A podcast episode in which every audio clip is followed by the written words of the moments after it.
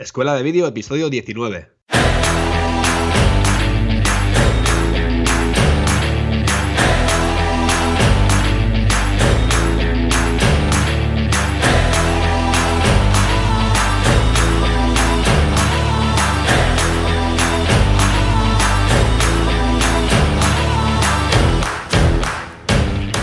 Hola y bienvenidos a Escuela de Vídeo, el podcast donde Fran Fernández, propietario de CM Creativa, y yo mismo, Cristian Adam, de creadvideo.com, hablaremos sobre todo lo que se refiere a vídeo, desde la grabación hasta la edición, flujos de trabajo, técnicas, programas y cámaras.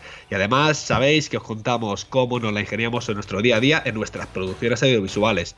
Y os daréis cuenta que hacer vídeo es mucho más fácil de lo, de lo que pensabais. Si estáis preparados y preparadas, comenzamos.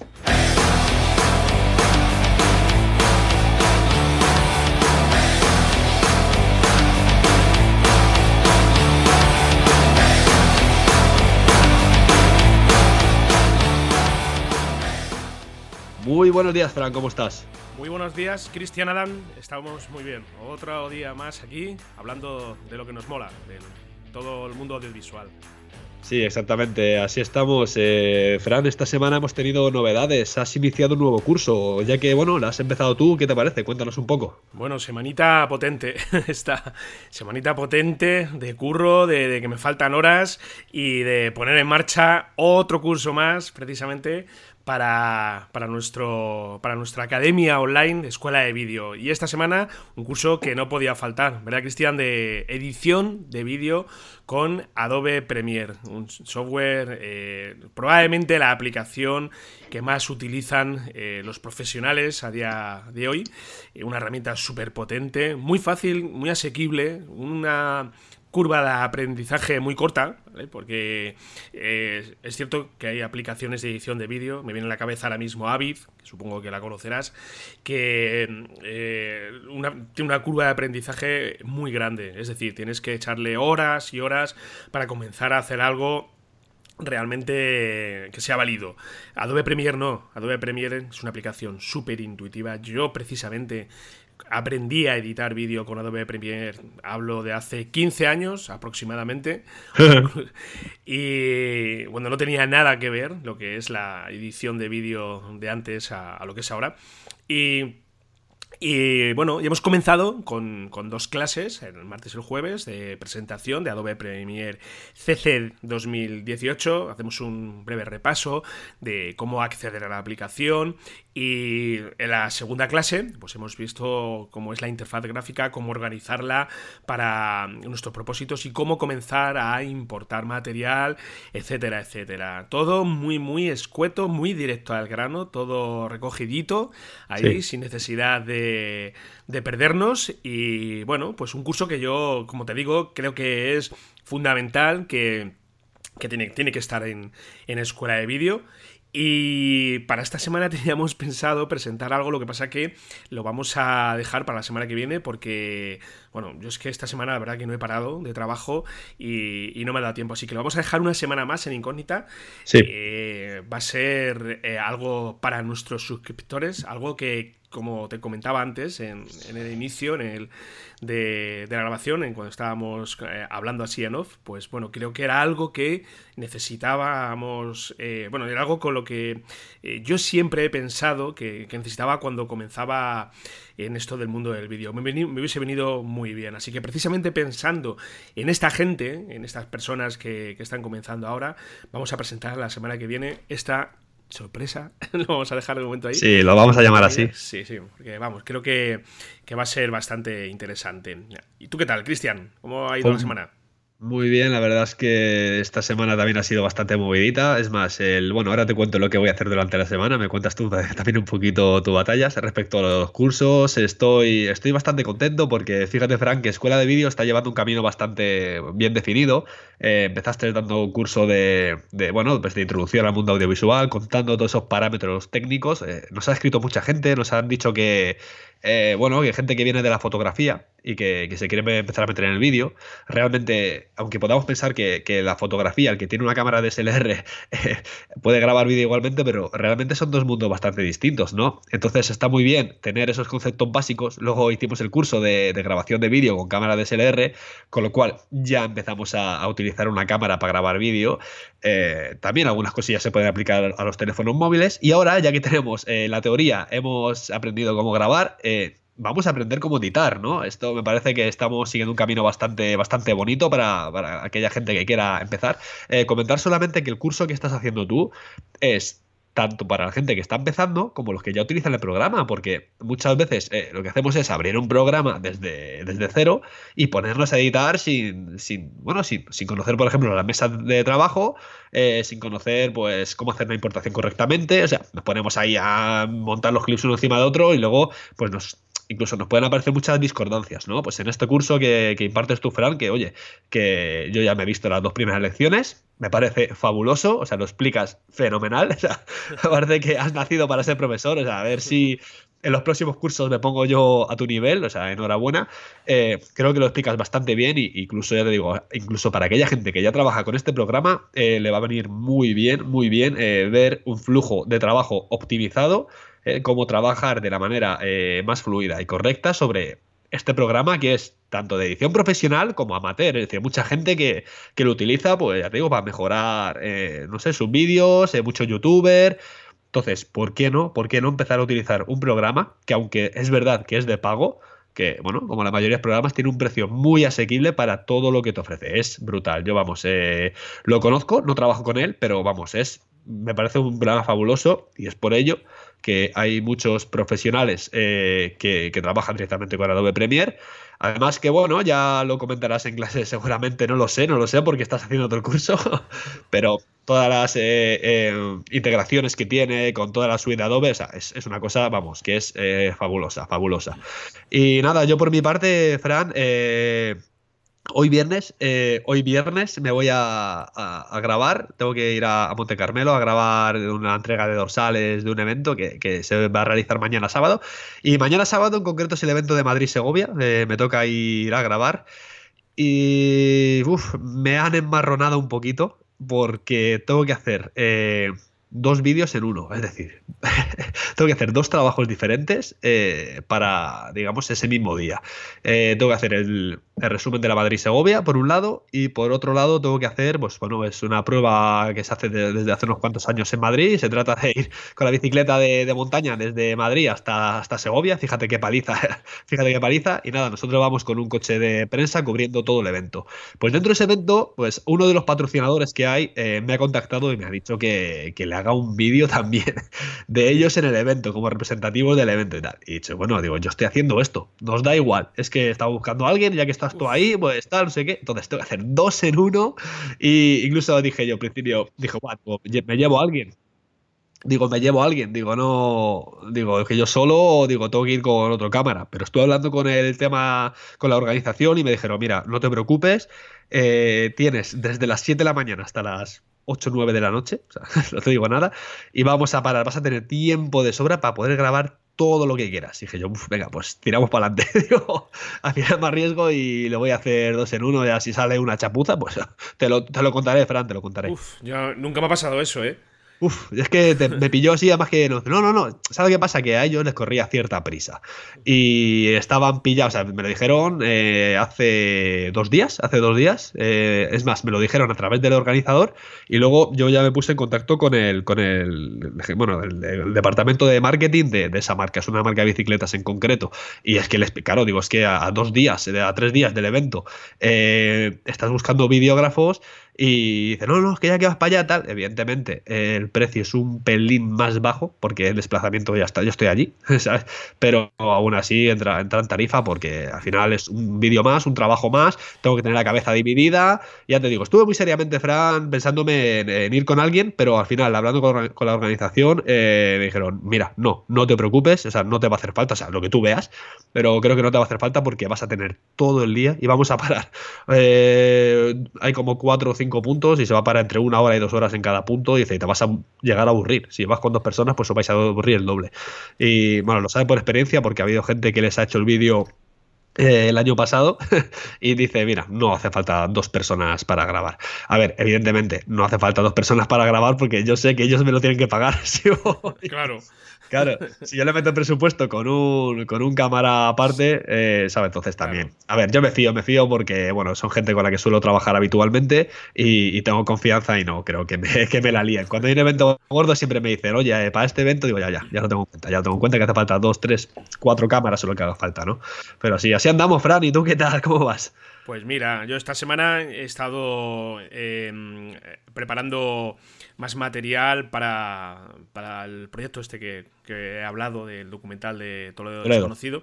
Sí, estoy mm, generando mucho contenido en redes sociales. La verdad que, eh, o sea, si, subes algo a, sobre todo a Facebook, eh, como guste un poquito, o sea, las posibilidades de difundir tu mensaje son brutales, brutales. Yo, mira, eh, precisamente la semana pasada subí un vídeo del Corpus de Toledo. Sí. Eh, fíjate, ahora mismo lo estoy viendo en tiempo real. Eh, voy a ver las reproducciones que lleva, o sea, porque es impresionante, es brutal. Bueno, esta semana he conseguido 100 seguidores más, así de golpe, y el vídeo lleva 13.000 reproducciones. A ver, si es cierto que las reproducciones en Facebook son un poco relativas, ¿vale? Porque reproducir es eh, que, empiece a, verse el vídeo y la gente muchas veces baja y ni lo ve. Pero lo que sí me fío son de las veces que se ha convertido, se ha compartido. Y este en concreto, que habla, bueno, muestra el corpus de Toledo, es un vídeo muy cortito, eh, se ha compartido 500 veces, ¿sabes? ostras, ostras. Y tiene una potencia esto brutal, brutal. Y, y estoy, pues bueno, ahora mismo estoy muy, muy centrado en esto cuando toca las pasiones, Fran, fíjate. Sí, sí, sí. sí. Eh, porque luego, a ver, eh, eh, también tengo otros publicados y aquí han sido compartidos 100 veces, uno de, monumentos de aquí de Toledo, pero, pero este que he subido del corpus ha, reventado todo. ¿Sabes? Ha, roto todas las, estadísticas y, mira, fíjate, estoy ahora mismo con todo lo que he subido porque ahora mismo voy a un clip por semana aproximadamente. Y el del Corpus, ya te digo, tiene 13.000 reproducciones y luego de otros monumentos son 5.000 reproducciones, aproximadamente 4.000. Eh, compartido 140... 140 veces compartido un vídeo que hice de la judería es que los compartidos en Facebook eh, yo los veo potentísimos porque a ver eh, sí, tú puedes tener 100 me gustas pero como tengas no sé yo, 20 compartidos ya me parece mucho sabes depende depende de que sea o sea que te compartan es que, claro, es muy importante. Yo lo veo, yo lo veo así, ¿eh? Sí, sí, sí. Yo, para mí, tiene, tiene un valor casi más importante eh, compartir. el que se comparta que, las reproducciones. Porque las reproducciones eh, ya, puede ser que, tú estés viendo tu muro de Facebook, que bajes hacia abajo, lo veas, que ya sabemos que se comienza a reproducir el vídeo y, y a lo mejor lo ves dos segundos y tres y ya está. Pues eso para Facebook es que está que está, perdón, eh, reproducido. Claro, habría que verlo más en detalle las estadísticas. Y muy contento, la verdad, muy, muy contento porque a mí lo que me interesa ahora mismo es que la marca eh, Esto es Toledo se, se, reconozca precisamente al final para, para, para dar eh, un lugar, ¿sabes? Para tener una comunidad para, para bueno, que el documental de Toledo desconocido pues, pues vea la luz, por decirlo de alguna manera, ¿sabes? Y creo que si tienes detrás una comunidad importante eh, es básico, es fundamental, porque yo creo que al final, como lo comenté anteriormente, la idea del crowdfunding va a ser la que, la que haga, seguramente, seguramente, sí. porque no veo interés por parte de nadie, estoy ahí llamando puertas, no me dice nadie nada, así que nada, habrá que liarse la manta a la cabeza cabeza y, hacerlo solo. Vamos a ver. Sí, además que el crowdfunding que hablamos la semana pasada te va a servir también muy bien para validar para validar el proyecto, ¿no? Porque, a ver, yo es que, a ver, te conozco y sé que al final, eh, aunque no te salga crowdfunding, vas a salir en la calle a decir, aquí lo voy a hacer yo el documental. Ya, por, mis, por mis narices, ya está. Y no lo va a ver nadie. La arruino si hace falta. Pero sí que es verdad que un crowdfunding te va, te va a saber, o sea, te va a poder guiar un poco. Eh, ¿Tú te acuerdas que estuvimos hablando, lo vamos a contar aquí un poco de sobre, sobre el tema de, del documental que quieres hacer? Estuvimos hablando esta semana, esta semana, bueno, esta semana sí. Fue esta semana cuando hablamos, o no sé si es fin de semana, no me acuerdo cuándo. Lo estuvimos comentando y te estuve diciendo que, que sí que es verdad que, que, que la comunidad es muy importante, ¿no? Y que, que incluso, incluso eh, llegar a preguntar a la gente, ¿no? Decir, oye, sobre Toledo, pues ya sé, Ferran, lo, lo que grabas, lo que te gusta a ti, ¿no? Pero, eh, ¿qué os interesaría ver? O sea, ¿qué os gustaría ver, no? O sea, a lo mejor no tan directamente, no, no, esa no sería la pregunta correcta quizás, pero sí que es verdad que interactuar con la audiencia y preguntarles, es decir, ¿qué queréis? ¿Cómo, cómo gusta? eh, no sé, o sea, una cosa, porque hay una cosa clave, ¿vale? Porque estamos, estamos hablando de un documental, ¿vale? Y yo, yo, por ejemplo, imagínate que quiero hacer un documental de, de las palomas de Toledo, ¿vale? Porque a mí me encantan las palomas, porque tal. Pero oye, eh, seguro le interesa a todo el mundo. O sea, eh, tengo muchos seguidores, sí, pero oye, ¿ellos qué, están mirando? ¿La paloma o están mirando lo que hay detrás de la paloma? es, un ejemplo un poco, es un ejemplo un poco absurdo, ¿no, Fran? Pero en parte esto funciona un poco así. No, pero muy ilustrativo. Claro, claro. A ti te puede apasionar algo, te puede gustar algo muchísimo y luego al resto del mundo eh, que sea algo pues eso, que efímero, bueno, vale, sí, está ahí, pero a nosotros no nos gusta tanto. Lo que pasa que sí es cierto que para este proyecto sí que yo tengo indicios y hay una serie de, de señas que, sí que me hacen ver que, esto interesa. Bien, sabes que yo tengo otro podcast eh, eh, dedicado precisamente a Toledo, que se llama así, esto es Toledo, y hablamos con mi compañero Alberto pues de, muchos temas, de, muchos temas de la ciudad. Y es precisamente cuando tocamos todo lo, todo lo eh, relativo al Toledo desconocido, al Toledo esotérico, a cosas que pasan aquí en Toledo un poco raras, pues los episodios, ¡boom!, se disparan, se disparan. Es que está comprobado, ¿sabes? Ostras. Sí, sí, mm, mm. Hay uno en concreto que hemos batido el récord, el de Toledo Esotérico. También es cierto porque Evox nos lo patrocinó. Eh, que llegamos hasta las 1500 reproducciones aproximadamente. O sea que. Y era, pues, eh, precisamente temas más, más ocultos, ¿sabes? Y yo sé que hay interés. Lo que hay que ver es hasta dónde llega ese interés y si ese interés se puede traducir precisamente en un producto en formato documental. Pues nada, se hace un documental cuarto milenio de Toledo. Sí, sí, sí. Eh, a, mí me inspira mucho, mucho, mucho el ejemplo que me pasaste, el documental de Ara Salvaje. Me parece un ejemplo eh, a seguir porque es un documental de un río. Eh, está realizado a través de crowdfunding, precisamente me llamó muchísimo la atención porque es que las recompensas eran ir a ver el documental así directamente. Las recompensas muchas veces son, eh, pues eso, ¿no? Una copia en DVD. es que, ¿Cómo vas a entregar un DVD ahora? Oye, mira, se me, está ocurriendo una cosa. Bueno, sabes que ellos ahora están, eh, bueno, eh, sacando su documental, lo están exponiendo en salas independientes. Y bueno, yo estoy esperando a poder verlo, aunque sea a modo online, pagando. No sé si finalmente tendrán idea de subirlo a Vimeo o lo que sea. Eh, se me está ocurriendo una cosa. ¿Qué te parece, Fran? Lo digo aquí abiertamente, no, no puedo prometer nada. Si, si les contactamos y hablamos con ellos un día en el programa, una charlita aquí sí, perfecto. Que nos, que nos, cuenten un poco el tema proyecto para que también nuestra audiencia les conozca, porque nosotros hablamos mucho, lo hemos enlazado creo que alguna vez en las notas del programa, la primera vez que hablamos de ellos y tal. Pero oye, eh, no sé, yo creo que sería interesante hablar con ellos, saber. Tienen ellos su, su productora también. Al final, tú sabes que aquí nosotros no hacemos enemigos, más bien todo lo contrario, intentamos hacer amigos. Si te parece, Fran, no sé, les, les, contacto y a ver si les apetece venir. Vale, sí, sí. Y que nos cuenten eh, qué tal les fue, como porque este proyecto es del año 2016, creo recordar, que es el, documental. Y, sí, es una productora, se llama No Sole Visual. Sí. me parece que son de son de Aragón o no, bueno, no recuerdo exactamente dónde son. Y, ya te digo, yo recuerdo que me lo enseñaste y joder, me llamó muchísimo la atención, me gustó muchísimo. Y además creo que puede ser em, puede, resultar interesante, sobre todo para nuestros oyentes, para que sepan pues cómo poner en marcha un proyecto de este tipo, que muchas veces también es algo que, bueno, aquí tenéis mi ejemplo.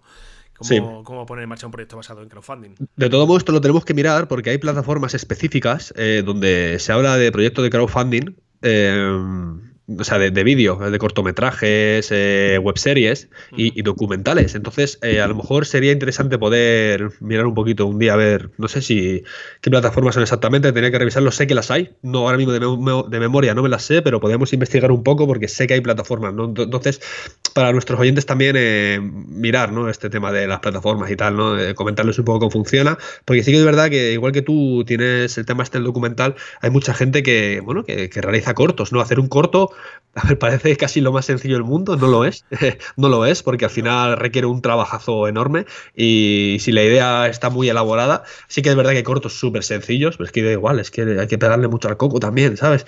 Entonces, eh, muchas veces para patrocinar, para patrocinar un corto, para que llevarlo, pues no sé, a, a llegar a hacer, o yo que sé, a veces que de un corto puede salir una webserie también, ¿no? depende por dónde vaya enfocado, pues sí que es verdad que se apoyan en, campañas de crowdfunding, ¿por qué? Porque hay algunos que, requieren de, inversión de dinero, ¿no?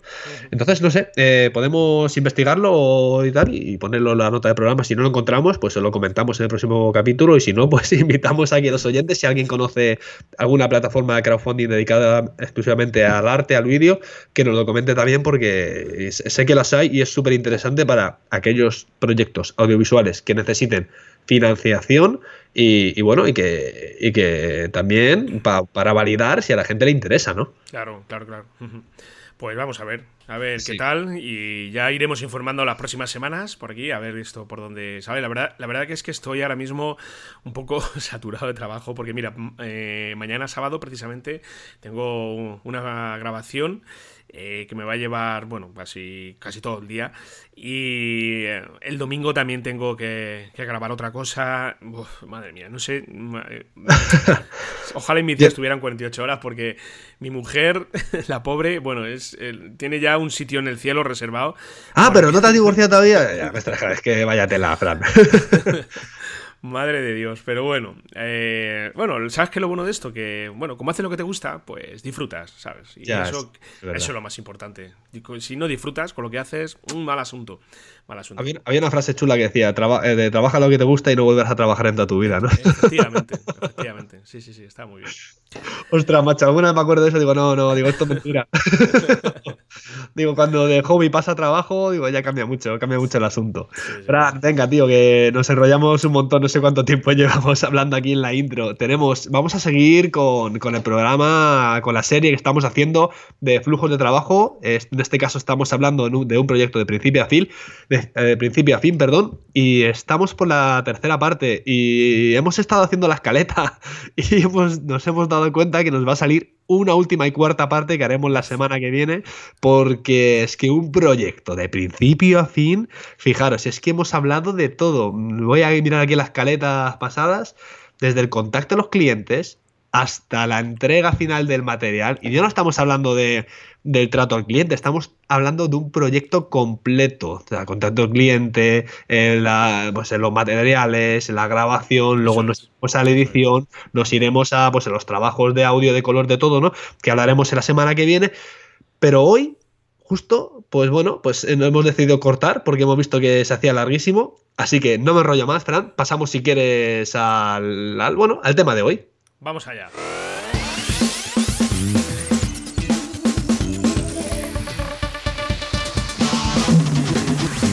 Bueno, Fran, pues a ver, lo hemos estado comentando y sobre todo eh, recordemos que la semana pasada nos quedamos en que empezábamos a grabar.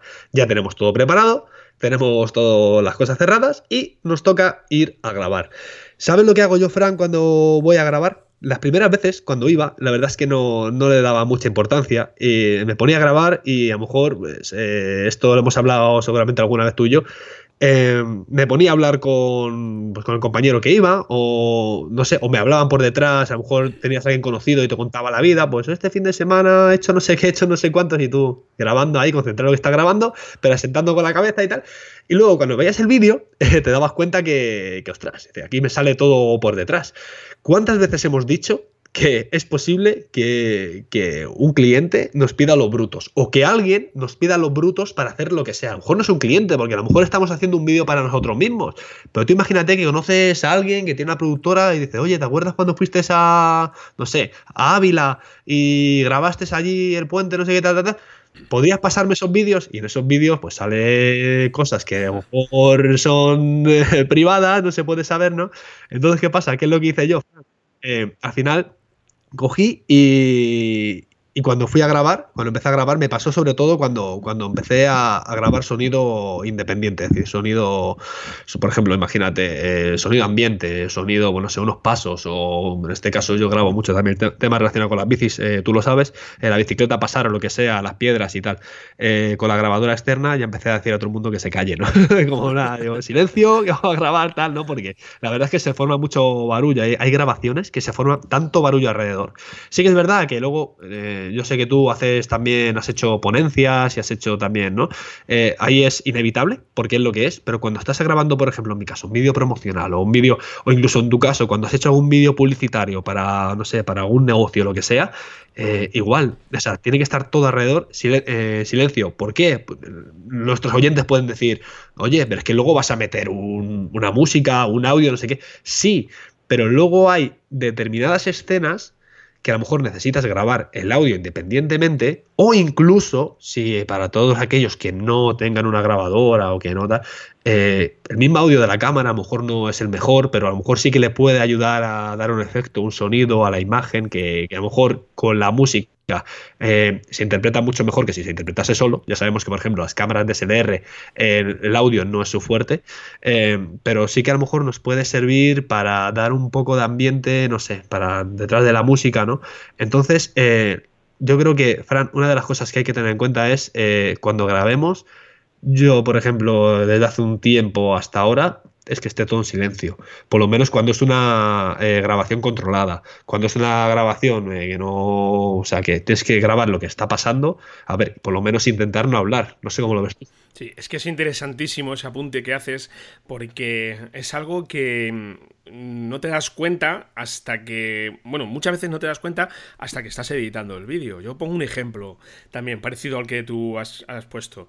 Eh, yo recuerdo eh, cuando comencé a hacer bodas, nuevamente traemos el ejemplo de las bodas, pues eh, la persona que venía conmigo, mi ayudante, pues a lo mejor estábamos grabando a los novios o, bueno, otro ejemplo incluso más, más concreto, cuando se estaba poniendo el traje de la novia y, y le está ayudando la madre, ¿vale? Son momentos en los cuales hay que dejar eh, que ellos hablen, ¿sabes? Porque eso también forma parte del vídeo y además aporta un valor añadido muy interesante. Pues muchas veces eh, el acompañante, el ayudante que traía, pues me se oía y decir, ay, qué guapa vas, ay, que, uy, que y esos zapatos tan bonitos mm. que llevas, eh, ponte un poquito más para allá. Entonces, muchas veces, yo sobre todo en el tema de bodas, lo que buscas es la naturalidad, algo que se vea que no está preparado. Y si, claro, tienes un audio ahí de entrada del compañero que te está hablando y te está diciendo, eh, eh, Fran, eh, ¿habrá buena luz desde aquí? ¿Sabes? Pues todas esas cosas. A mí muchas veces prefiero mm, que sucedan las cosas, en el caso, por ejemplo, de las bodas, y, no interferir, porque muchas veces el audio, este que tú hablabas, precisamente, el audio natural que os está produciendo, pues es casi tan importante como el vídeo que, estás, que estás grabando. Y es que estabas explicando el ejemplo este y, y, me estaba acordando del, del, caso este en concreto. El tema de cubrir todo el tema del audio lo tienes que llevar cerrado desde el principio. Tienes que saber qué es lo que vas, eh, si vas a grabar audio en off o vas a grabar audio ambiente y en base a eso, pues trabajar y llevar a tus equipos. Porque yo, a ver, muchas veces he hecho vídeos promocionales que el cliente me ha dicho, no, no, no, esto luego lleva todo voz en off y nada más. Y, y no me lleva ni el micro, pero ni el micro, directamente con la cámara, con la Sony, sin el audio, y como lo tenía clarísimo desde el principio, digo, otro trastro menos. Ya sabes que, yo en esto suelo economizar bastante, y si me puedo llevar solamente la cámara, casi mejor. Fíjate, el otro día El domingo pasado estuve, bueno, esto fue en plan fuera del mundo profesional, estuve haciéndole el vídeo a un amigo de la comunión de su hijo y ya hubo un momento en el que llevaba la cámara directamente eh, en, la mano, ni trípode, ni monopié, ni nada. Lo llevé en la mano, la cámara y, ¡oh, qué gozada, por favor! Madre mía. Siempre que te liberas de material, es, es, que gusto, qué gusto. Estás grabando y dices tú, no, no, quítame, quítame, quítame, porque al principio llevas de todo, Fran. Llevas ah. trípode, monopié, eh, todo, o sea, todo. muchas veces llevas el slider, el estabilizador, todo, y, no utilizas luego ni la mitad, ¿no? Entonces, según vas avanzando, sabes dónde vas y sabes si llevar una cosa u otra, u otra sí. Eso es.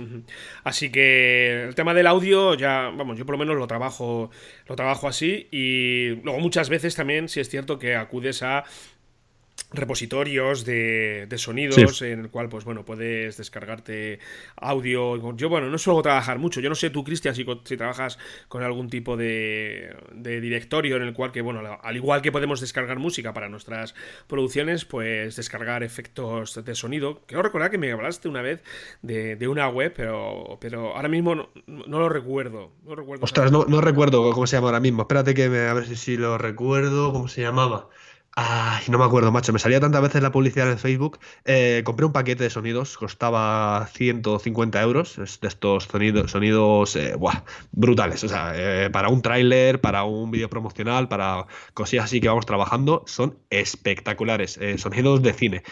Yo, si quieres, voy a dar una página gratuita a nuestros oyentes, que es freesound.org.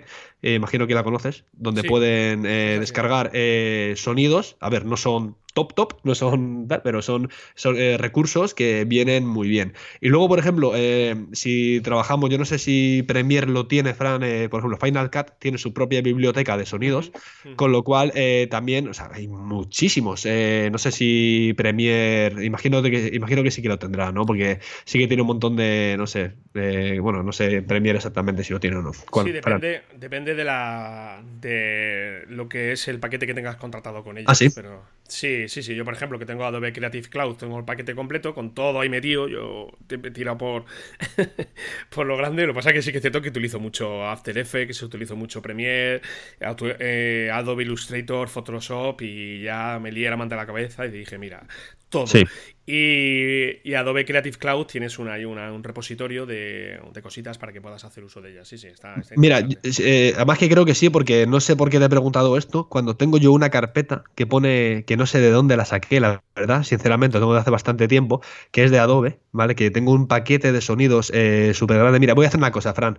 Eh, si lo encuentro, creo que eran como 2 gigas en, efectos de sonidos eh, de Adobe, además que te vienen clasificados por carpetas y tal. Eh, voy a hacer una cosa, mira, porque se me está ocurriendo. Si lo encuentro, ¿eh? no prometo nada porque ahora estamos hablando sobre la marcha, nosotros tenemos la escaleta preparada, pero luego nos surgen estos temas, ¿no?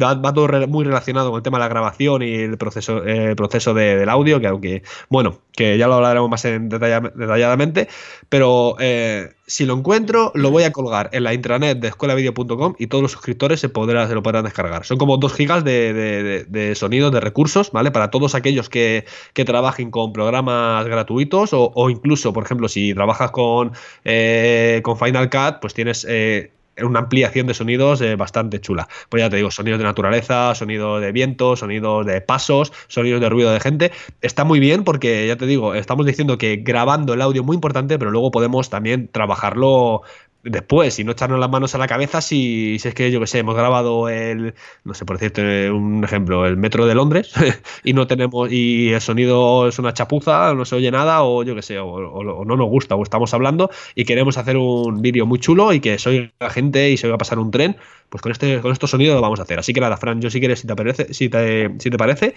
lo, lo preparo, eh, hago el archivo descargable y lo metemos en la intranet de escuelavideo.com y los suscriptores se lo podrán descargar. Vale, me parece una idea estupenda. Sí. bueno, Fran, cuéntame, ¿qué hacemos con los brutos? ¿Lo guardamos, no lo guardamos? Ya hemos grabado. ¿Qué hacemos con ellos? El maravilloso mundo de los brutos. Madre mía, qué películas, que se, nunca mejor dicho, se ha montado con esto. Pues yo los brutos, a ver, eh, tengo que reconocer que tengo, eh, soy un poquito del síndrome de Diógenes, ¿verdad? Esto que guardas y guardas y guardas. Y, muchas veces, sí, creo que voy a, dar, voy a cambiar voy a dar un cambio drástico en mi vida y me voy a convertir en una persona minimalista, ¿sabes? Y me voy a quedar solamente con, lo que realmente necesito. Eh, sí es cierto que yo tengo mucho material guardado y bueno, esto claro, al final esto es a costa de discos duros. Eh, muchas veces eh, lo, lo, hago porque son muchas las ocasiones en las cuales accedo a cierto clip, cierto material de algo muy, muy concreto para para volver a reutilizarlo. Por ejemplo, estos vídeos que estoy comentando ahora de, para esto es Toledo, este material que he filmado anteriormente que me está viniendo de fábula. Bueno, este precisamente era algo que no, que no tenía pensado eliminar porque son imágenes de muy muy buena calidad, de lugares que, bueno, que no te dejan meter una cámara eh, así de forma mm, natural, por decirlo de alguna manera, y... Y esto lo tenía guardado, pero voy a empezar a, limpiar y a sacar cosas de brutos, que, de cosas que hace años que no utilizo, que lo tengo ahí guardado y según lo vaya viendo, mm, si veo que en los últimos seis meses no, he abierto ese archivo, lo voy a borrar. ¿Qué quiero decir con esto? Pues que los brutos eh, hay, que, hay que hablar con el cliente desde el principio y decirles que, eh, a no ser que quieran lo contrario, los brutos no se entregan. ¿vale? Esto, no sé quién ponía el ejemplo una vez y hablaba de eh, que esto es como si tú vas a un carpintero y le dices que te haga una mesa y compras el tablón y le dices que una vez que te haga la mesa, que te dé lo que ha sobrado. los picos. Los retales, los retales, sí. ¿Para qué quiere los retales? A ver, es que me llama muchísimo la atención, porque siempre me lo he preguntado. ¿Para qué? Eh, yo he tenido novios que me han pedido lo bruto de la boda. Digo, ¿para qué quiere lo bruto de la boda? Sinceramente, si esto es material. O sea, yo lo que te entrego ahora es eh, lo que es realmente válido. O sea, lo que no veas aquí es que es material que no vale. ¿Para qué? ¿Verdad? Y a un cliente, y un cliente lo mismo. Y y aparte de lo que hemos hablado muchas veces, eh, el entregar el, eh, un, material bruto, ahí vamos hablando nosotros y, a lo mejor estamos poniendo verde al cliente. Muchas veces se pide... muchas veces se pide eh, esto por, por, decir, no, es que esto, esto es mío, esto es mío. No, no, no, no tuyo es la edición y el trabajo, pero el material es mío, finalmente, ¿verdad? Y, cuesta mucho, o sea, ya hay mucha gente que me doy cuenta que les dices que no les entrega los brutos y casi se ofenden. Te miran como diciendo, pero bueno, sí, como que no, no, no, no, no estos brutos son míos. Y, con un ejemplo que tú has puesto también otras veces aquí, de quién te dice a ti que no va eh, esta persona a reutilizar todo ese material y editar otra cosa y le sale otro vídeo, gratis por decirlo de alguna manera. Entonces, los brutos, eh, yo. Eh, hay que dejarlo claro desde el minuto uno. No se entregan brutos. Hay que dejarlo claro desde. Aunque sea firmado en un contrato y explicar por qué no se entregan los brutos. O eh, también existe la posibilidad de, llegar y decir: Pues mira, ¿quieres los brutos? Pues mira, si el vídeo te vale 500 euros, si te lo traigo con brutos, son 1500 euros más. Ya está. Hmm. Y si muchas veces la mejor manera es subiendo precios, es cuando espantas a la gente. No, pero ¿sabes lo que pasa, Fred? Eh, eh, por eso mismo estamos hablando, porque, primero, por una parte, si quieres entregar los brutos y, como dices, tú estás poniendo verde al cliente, no es el caso, ¿no? Pero estás hablando de, a lo mejor, yo qué sé, o yo qué sé, vamos, vamos a cochino, te tira un pedo, tío. porque, no, porque somos humanos, porque somos personas, ¿vale? Eh, no, lo que hay que intentar es guardar silencio. Cuando grabas es eh, guardar silencio, ¿no? Lo que hemos comentado antes. De, esa manera, si te piden los brutos o si, o si incluso tal, eh, se los entregas. Y esto de que dices tú, de que esto es mío, porque salgo yo, no, no. Eh, hay un documento que se hace firmar eh, a los clientes, esto lo tenemos que tener claro porque es que hay gente que no lo hace, que te graba y se acabó. No, no. ahora que estamos con la ley de protección de datos, que está que está tan... Bueno, ¿hoy qué día es? Hoy es día 25. hoy, hoy, pues yo, de verdad, es una auténtica pesadilla, ¿eh? Lo de la pues, ley de protección de datos. Aquí, aquí también existe. Es decir, yo necesito un documento firmado expreso por el cliente de que me cede sus derechos, ¿vale? Puede haber, o sea, para que yo le pueda grabar. Luego puede haber otro documento que diga, no, eh, me cede los derechos, eh, pero también eh, me das derecho a hacer más publicaciones sobre ti, ¿vale? Eso es otro documento que es opcional.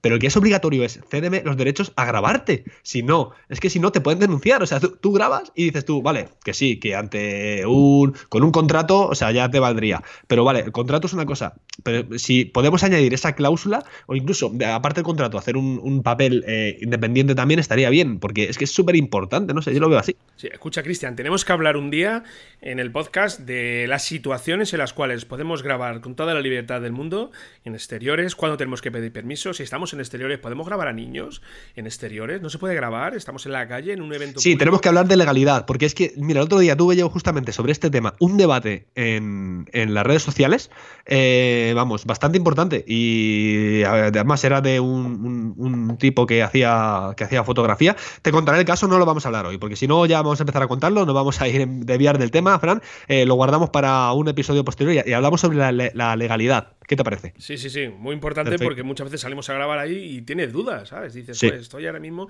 oye, que aquí hay niños, eh, estoy en un evento social en la calle, aparecen niños, ¿pueden salir? ¿No pueden salir? Mm, ahí hay que tener cuidado porque, a ver, por norma general no suele pasar nada, pero, buf, eh, ¿quién te dice a ti que no te llega un padre y te dice, oye, mi hijo ha salido en un vídeo tuyo que está ahí, que está en la calle, eh, dime con qué derecho lo has puesto, ¿sabes? Exactamente. sí, sí, son temas delicados, son temas delicados y ya lo vamos a, lo vamos a hablar en un episodio en concreto, si te parece. Muy buena, muy buena idea, muy buena idea, sí, sí. Así que el mundo de los brutos, precisamente, sí, sí, es, es alucinante. Yo ya te digo, yo ya hace ya tiempo que tomé la determinación, porque es que a mí me llegaron a pedir brutos de trabajos que había entregado hace dos años, y el cliente se asombraba, ¿sabes? Pero no los tenía, digo, no, no, yo esto no lo tengo. pero bueno, pero ¿cómo es posible que no lo tenga? Digo, no, claro, esto me está ocupando 600 eh, gigas en un disco duro, ¿vale? Sí. Entonces, eh, esto para mí es dinero. 600 gigas para mí, aunque sean 20, 30 euros, X, lo que sea, es dinero. Y aparte, claro, eh, mm, no tiene por qué estar aquí siempre. Entonces, hay que decirlo. O sea, yo ya es que lo digo. Hago al cliente le digo, eh, oye, todo ok, perfecto, borro todo, ¿eh? O sea, no me pides cambios, no me digas nada porque ya no voy a tener este material. ¿Lo quieres? ¿Lo quieres? Mira, es que son 1.500 euros más y ya está, y fuera, y se deja claro desde el primer minuto y se acabaron los problemas y las situaciones de mal rollo, porque es que, es que me han dado, se me han dado, ¿sabes? Eh, al final es, he pasado por situaciones y, no mola, no mola nada, así que eso es lo que hay. Pues sí, Fran. Bueno, venga, ya tenemos todo grabado. ¿Qué hacemos ahora con el material? Tenemos que exportarlo, los discos duros, a la nube, el ordenador. ¿Cómo lo haces tú, Fran? Pues yo mm, eh, aquí en el tema de las copias de seguridad, la verdad que soy un poquito obseso. Eh, yo hago hasta tres copias de seguridad, sobre todo si eh, estoy fuera de, casa, pues me llevo un par de discos duros y bueno, lo dejo ahí guardado, lo dejo también en el ordenador, dentro, en el portátil, el material, pero cuando estoy editando, cuando estoy trabajando con el proyecto, tanto si estoy editando en Premiere como si estoy editando en Final Cut, siempre, siempre tengo una copia al margen, tengo en un, en un disco duro eh, externo, ¿vale? Que solamente tiene ese propósito, que no lo uso para nada más, para nada más.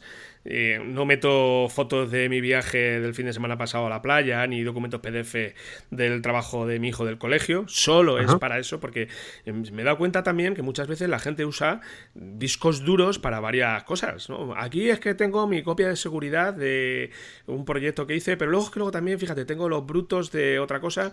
Y luego, mira, es que también he dejado aquí unas, fotos que hice de las vacaciones. Eh, si tenemos muchas cosas, al final eh, lo vamos a usar más veces. Y el propósito de las copias de seguridad, eh, por lo menos desde mi punto de vista, es que la copia de seguridad se haga y esté quietecita, esté guardado y punto. ¿vale?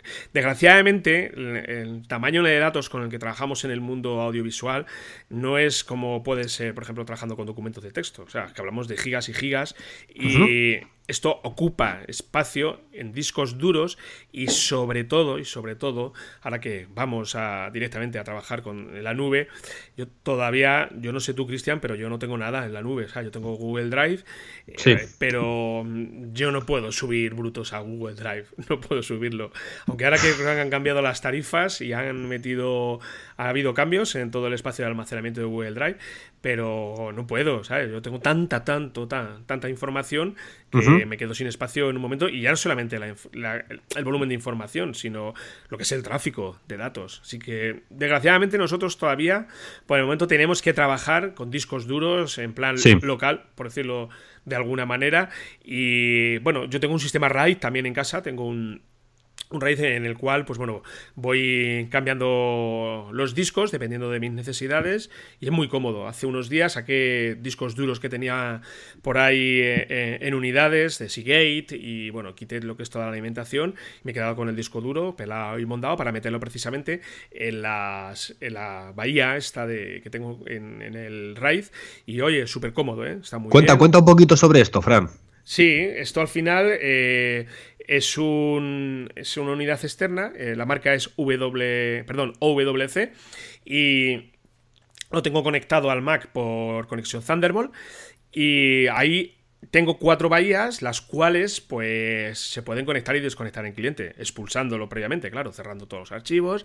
Pero yo, por ejemplo, necesito hacer uso de un disco duro en el cual tengo bibliotecas antiguas o tengo, pues, lo que hemos hablado ahora mismo, recursos de audio. Pues eh, saco la bandejita, lo vamos a dejar de todas formas en la nota del programa, ¿vale? Para que lo echen los oyentes un vistacillo. Y bueno, pues meto ahí mi disco duro y, y nada, directamente. Esto es como si conectaras un disco duro directamente a tu puerto USB.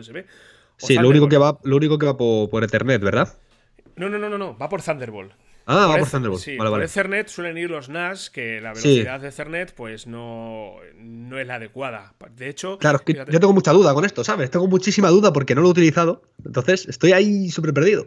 Claro, es que, a ver, yo recuerdo cuando compré el Rise este, pues eh, compré antes un NAS, creyendo que era lo que necesitaba.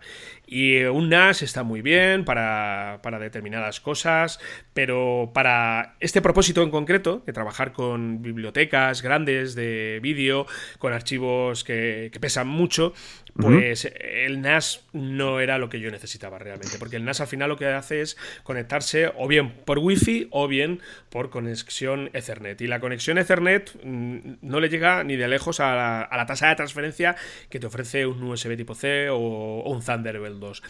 Eh, entonces, nada, lo descambié directamente, eh, no me valía y me compré eh, el W, perdón, OWC y contentísimo, contentísimo. Además lleva una especie de puertecita, tú metes ahí tus discos duros, lo sacas eh, cuando quieres, todo, todo va por conexión Thunderbolt, no hace ni pizca de ruido, o sea, yo estoy encantado, estoy encantado con él.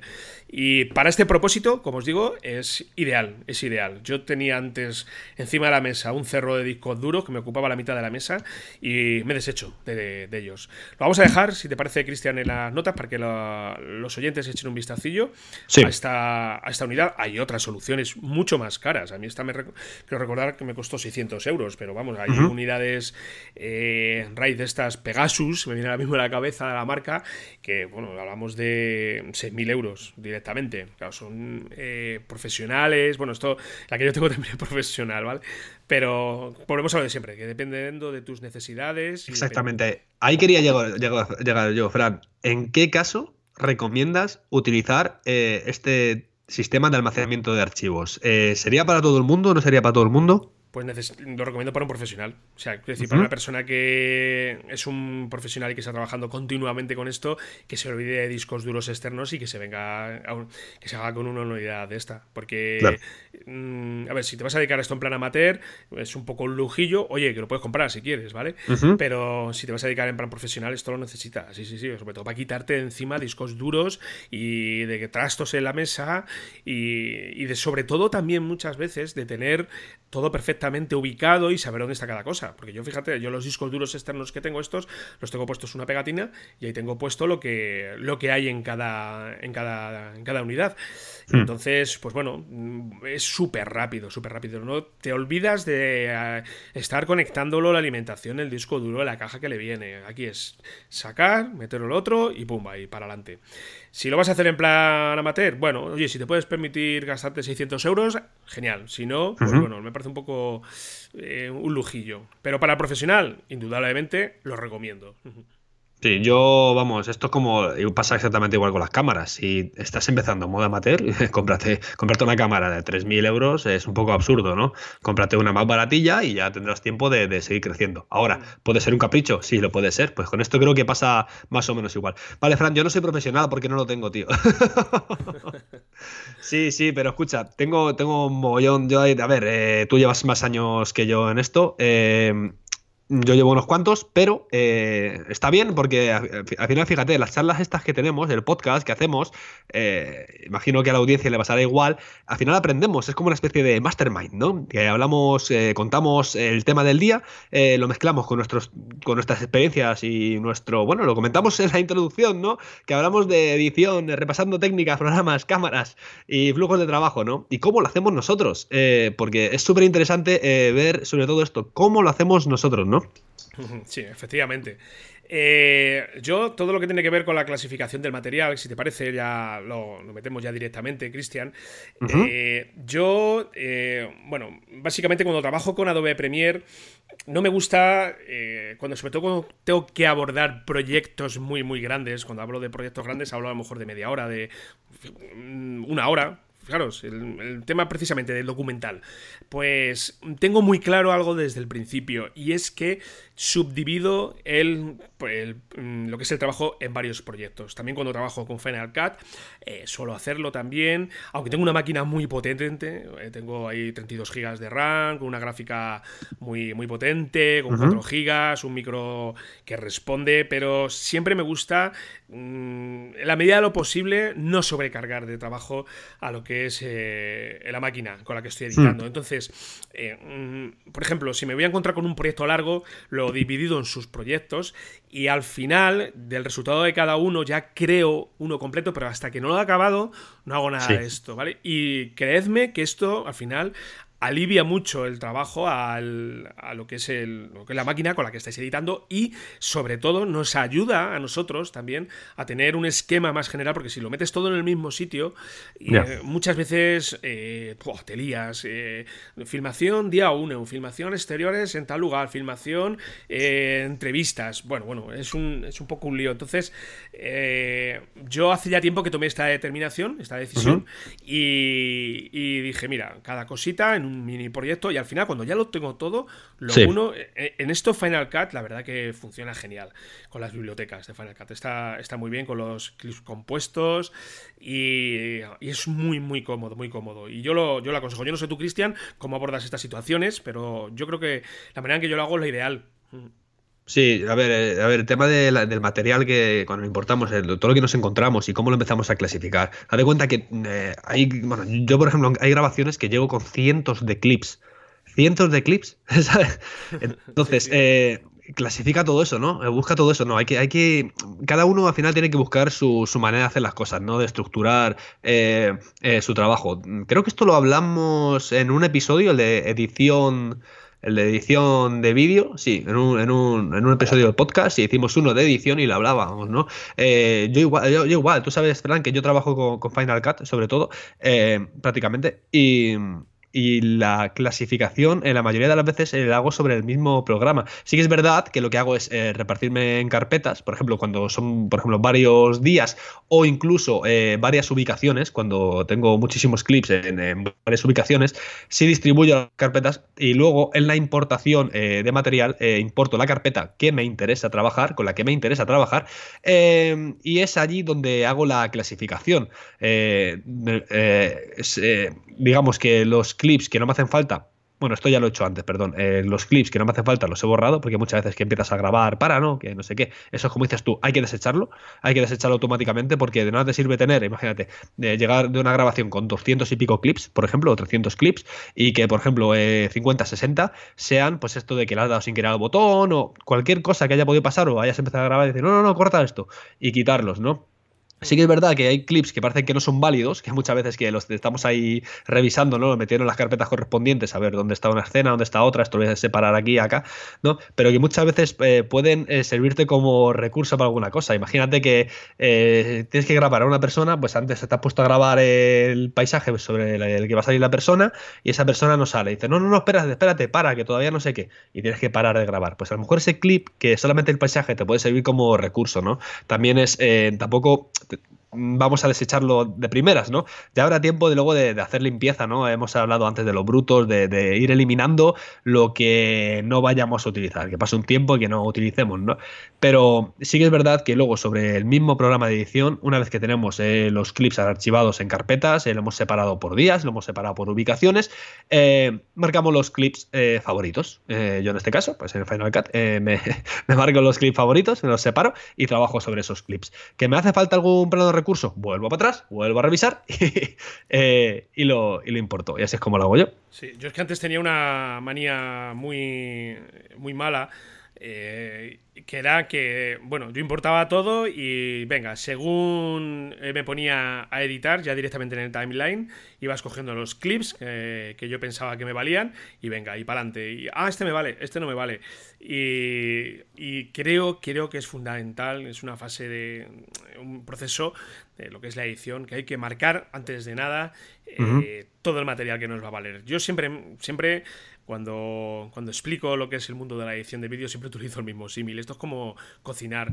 Esto es como si fueras a preparar un menú y imagínate que vas a preparar un asado y del asado que vas a preparar, pues claro, tendrás que quitar partes que no te valen del asado. Si quieres quitarle la grasa, eh, si quieres preparar, por ejemplo, lo vas a hacer con cebolla, pues tendrás que quitarle la piel a la cebolla, trocearla bien. Bueno, pues dejar todo lo que te va a valer, dejarlo preparado. Tú imagínate que echas todo ahí en la, en la olla y luego ya lo vas quitando de ahí. No, por eso es que este, esto ya eh, no me vale. No, no, no. O sea, tienes que preparar todo antes y quedarte con lo que realmente te vale. Además, que te va a ayudar a ganar tiempo una barbaridad. Yo cuando, cuando vi la luz dije, pero ¿cómo he estado perdiendo tanto tiempo yo haciendo hmm. esto? Si esto, esto es básico, esto es fundamental. Y, ayuda sobre todo a ganar muchísimo, muchísimo tiempo. Claro, ¿sabes lo que pasa? Que cuando te pones, eh, cuando exportas todo el material a, pues imagínatelo, para visualizarlo ya en la pantalla, ¿vale? Empiezas a mirar, pues a ver, pues lo que estamos comentando antes, ¿no? Clasificarlo por días o por lo que sea, o por, lugares, o cada uno como vea conveniente. Eh, ¿Te parece que no estás avanzando, no? Es como diciendo, que tengo que perder tiempo aquí clasificando, nombrando, no sé qué, haciendo las carpetas, tal. Y luego, igual, eh, abres, en mi caso, ¿no? abres el, eh, el, software de edición y te pones a clasificar los clips favoritos, ¿no? Y te pones a clasificarlos, a, reclasificarlos, ¿no? En este caso ahí. Y, y te da la sensación de que no estás haciendo nada, porque claro, no estás editando, no estás haciendo el montaje, pero claro, como dices tú, luego vas a avanzar tan rápido más tarde, o sea, vas a ir tan rápido luego en la, vas a tener una fluidez en la edición que es que lo vas a agradecer, porque al principio sí que es verdad que dices tú, no estoy haciendo nada, no estoy editando, ya he grabado, lo que quiero es editar, ¿no? quiero empezar con el montaje, ¿no? Y estás ahí clasificando y te tiras una hora, dos horas, tres horas, dependiendo, ¿no?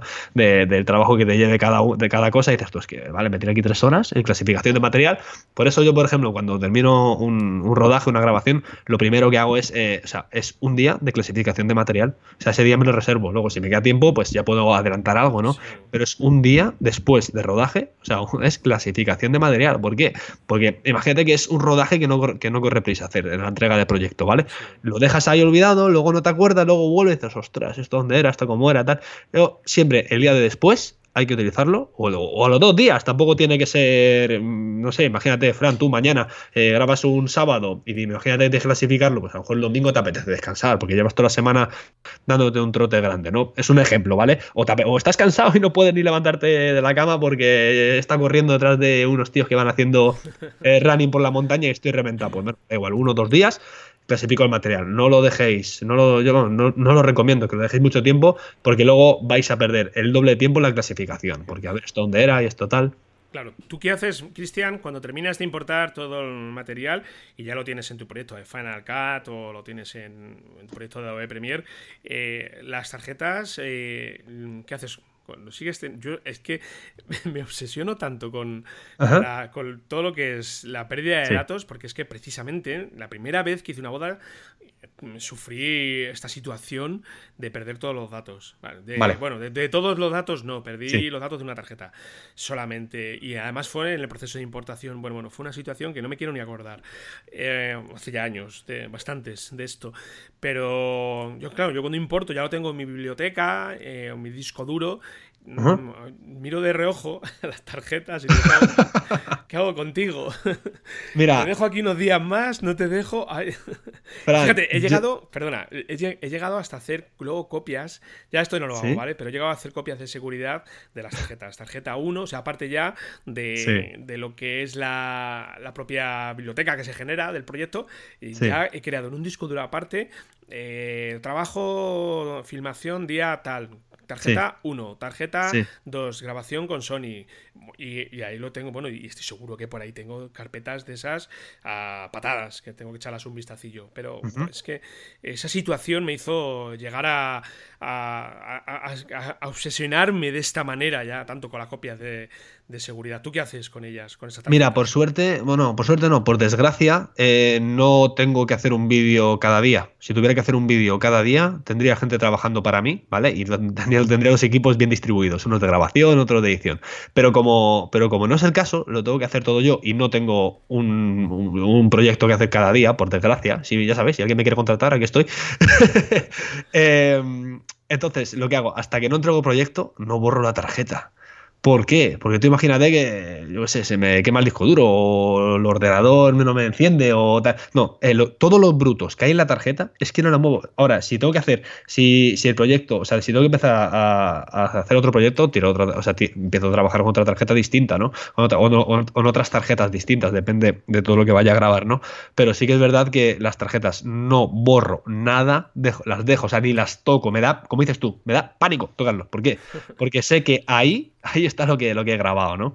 Entonces, eh, eh, siempre, imagínate que, yo qué sé, o que te roban, ¿no? Que vas en el coche con el, por, imagínate, con, el portátil, y ya llevas el portátil y un, los discos duros en el coche, tío, y, te roban o lo que sea, ¿no? O por la calle, la mochila o lo que sea, ¿no? Y lo llevas ahí, y, yo qué sé, y las, eh, porque yo muchas veces a los, eh, a los rodajes me llevo muchas veces el, el, MacBooker, me lo llevo, el de, eh, lo meto en la mochila y voy pasando, voy pasando todo a discos duros y tal, ¿no? Pues para ir liberando y para ir también muchas veces los puntos muertos ir agilizando también el trabajo. no, las tarjetas, no se tocan. Las tarjetas no se tocan, porque la tarjeta, eh, vamos, la sacas, incluso fíjate, yo hasta recomendaría llevarla siempre pegada a ti, porque los pantalones no te lo van a robar. Les queda mucho miedo, da mucho miedo, ¿no? Porque eh, imagínate, tú tienes, eh, no sé, hacer un vídeo, tienes, te van a pagar, no sé, 1.500, 2.000 euros, ¿vale? Y de repente pierdes todo el trabajo a ver, ahora, devuelve la señal al cliente, dales explicaciones, no te van a recomendar. Es que es como dices tú, es, vamos, hay que tenerle miedo, no, lo siguiente. Sí, sí, sí, sí, sí. Yo, la verdad, ya te digo, me obsesiona mucho.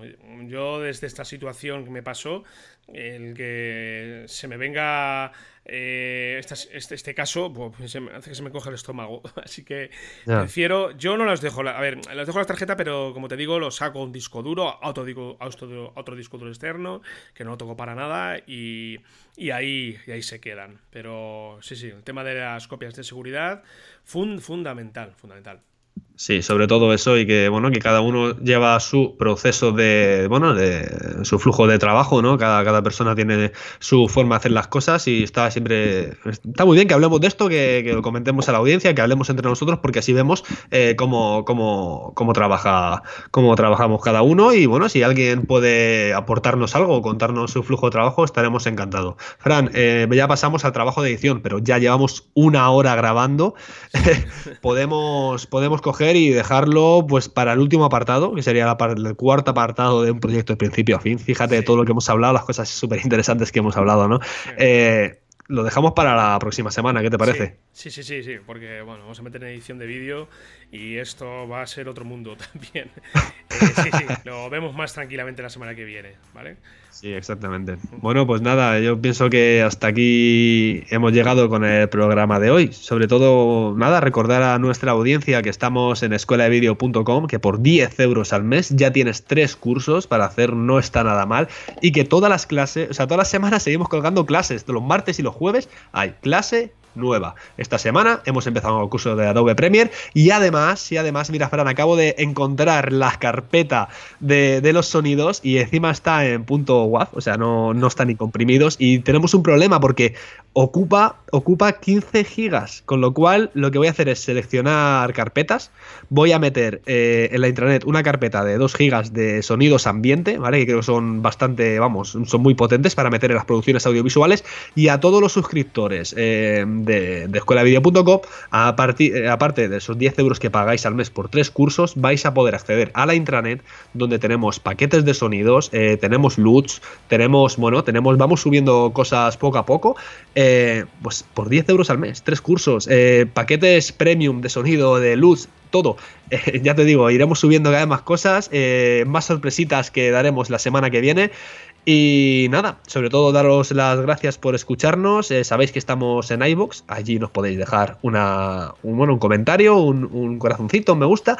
Estamos en iTunes, allí, por favor, cinco estrellitas. No sé si nos han dejado algún comentario esta semana, no, no, ni me he asomado a verlo, pero lo agradecería muchísimo porque así la gente nos descubre y podremos, bueno, podremos hablar de estas cosas que tanto nos gustan. Fíjate, estamos hablando de flujo de trabajo. Joder, Fran, he cogido carrerilla hoy, eh, estoy hablando muchísimo.